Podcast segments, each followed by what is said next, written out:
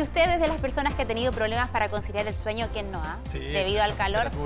Uf, no hay cómo capear esta hora de calor. Bueno, ponga mucha atención con lo siguiente. En una semana en la que se espera incluso más ante 40 grados en algunos sectores de la zona centro-sur, queremos saber qué hacer para descansar en pleno verano. Berio Venega nos va a entregar los detalles. Piero, ¿cómo estás? Muy buenos días. Bienvenida, Berio, ¿cómo estás?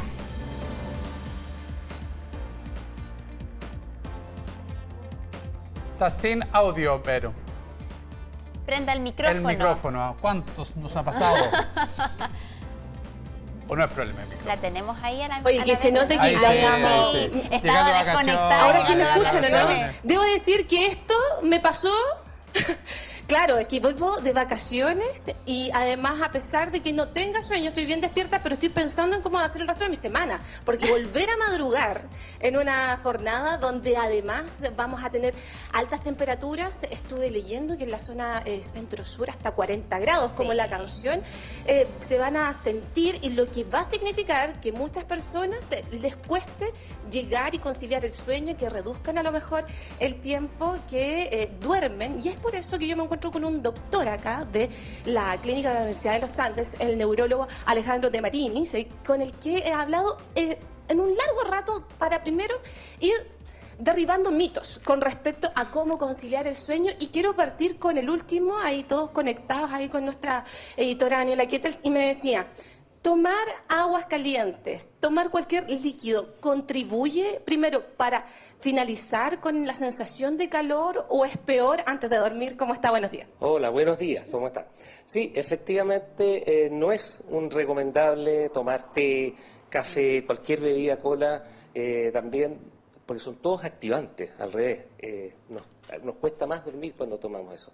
Entonces, no tomar este tipo de bebidas hasta, digamos, pasado el mediodía es lo más recomendable. ¿Qué es lo que recomienda usted? ¿Agua solita? Eh, ¿Alguna bebida o estas aguas que vienen con sabores? El, agua del grifo? Mm, lo más importante es hidratarse, no tomar demasiada agua antes de dormir, ¿no es cierto? Porque nos puede despertar para, para orinar en la noche, sino que tomar el agua, estar bien hidratado durante todo el día. ¿eh? Doctor, ¿y qué pasa con el tema de las duchas? Porque por lo general em, hay personas que dicen que tienen el termostato en los pies, entonces van, se mojan los pies o empiezan a enfriar el pijama un poco antes. Algunos se dan la ducha y este golpe de frío. ¿Ayuda eso o no? A ver, eh, hay que tener en cuenta que la temperatura del cuerpo empieza a bajar desde las 6 de la tarde y sigue bajando hasta las 3, 4 de la mañana.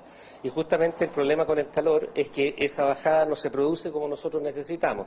Entonces, darse una ducha puede ayudar, pero tiene que ser una ducha tibia o levemente fría, porque si es muy fría, muy helada, el cuerpo va a reaccionar con eso produciendo más temperatura para compensar el frío y entonces eh, no va a servir para lo que queremos. Doctor, eh, lo otro que yo le quería consultar, ¿cómo lo hacemos finalmente para poder aislar nuestro dormitorio en nuestra casa? ¿Por qué les hago esta consulta? Porque el doctor me decía que aquí hay dos factores para conciliar el sueño. Uno que tiene que ver con la luz y otro con la temperatura. Y sabían que eh, necesitamos tres horas de oscuridad previas a quedarnos dormidos y aquí es el dilema, el cómo lo hacemos. Efectivamente, y especialmente en el verano tenemos además el problema de que tenemos menos noche antes de ir a dormir por el cambio de horario.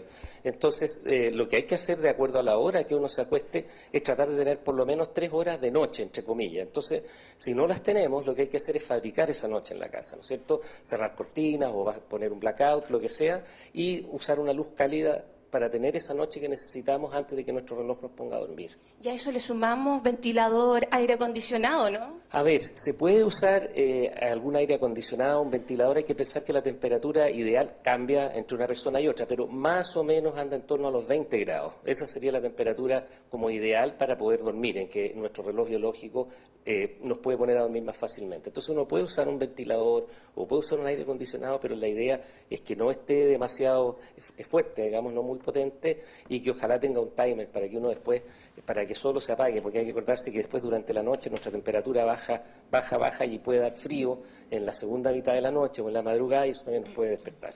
Doctor, le quiero pedir por favor que se ponga uno de los retornos porque Natalia desde el estudio le quiere hacer una consulta. ¿Cómo no? Aquí estamos. Hola Natalia, buenos días. Hola doctor, ¿cómo está? Un placer saludarlo. Oye, quería preguntarle por grupos etarios específicos. ¿Me escucha? Berio, ¿tú le respondes? Sí, cómo no, sí, ah, le escucho muy bien, Natalia. Buenos días.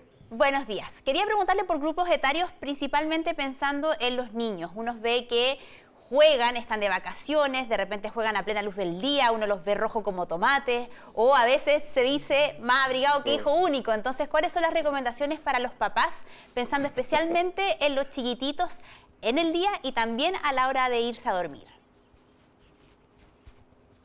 A ver, durante el día tienen su actividad normal, y si eso, eso no debiera ser un mayor problema, pero sí eh, mantener las rutinas de sueño y eso significa eh, tener una disciplina con ellos un poco en la línea de lo que decía recién, o sea, hacerles la noche, ¿no es cierto?, cerrar las cortinas si es necesario para que se vayan a dormir a la hora que van a dormirse habitualmente. Es muy importante para nuestro reloj biológico dar señales claras, entre ellas la de la luz y oscuridad y la, y la, temperatura, eh, y tienen que ser lo más rígidas posible para que nuestro reloj biológico nos haga dormir bien. Y tanto en los niños como en los adultos mayores eh, eh, tenemos que ayudar más a nuestra biología para poder dormir en el momento adecuado.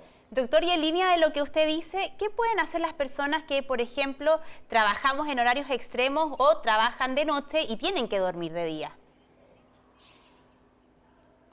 Bueno, eh, lo que tienen ahí es un gran problema porque justamente, eh, por ejemplo, otro de los ciclos importantes es el ciclo del cortisol, ¿no es cierto?, que es un activante y resulta que nosotros empezamos a producir cortisol y a subirlo durante la mañana. Por eso muchas personas que hacen turno, por ejemplo, y que no duermen durante toda la noche, dicen voy a llegar a mi casa a dormir y no pueden dormir. Y tienen que esperar a que el cortisol baje después del mediodía y en ese momento se pueden quedar dormidos. Yo le quiero agradecer al doctor y también le quiero agradecer a ustedes por la paciencia, porque se nota que yo vengo llegando de vacaciones. Debo decir que dormí bien, pero igual un poco distraída eh, por este percance eh, del, micrófono. Por eso es importante igual descansar para llegar más despiertos a el trabajo, a lo que uno tenga que hacer diariamente.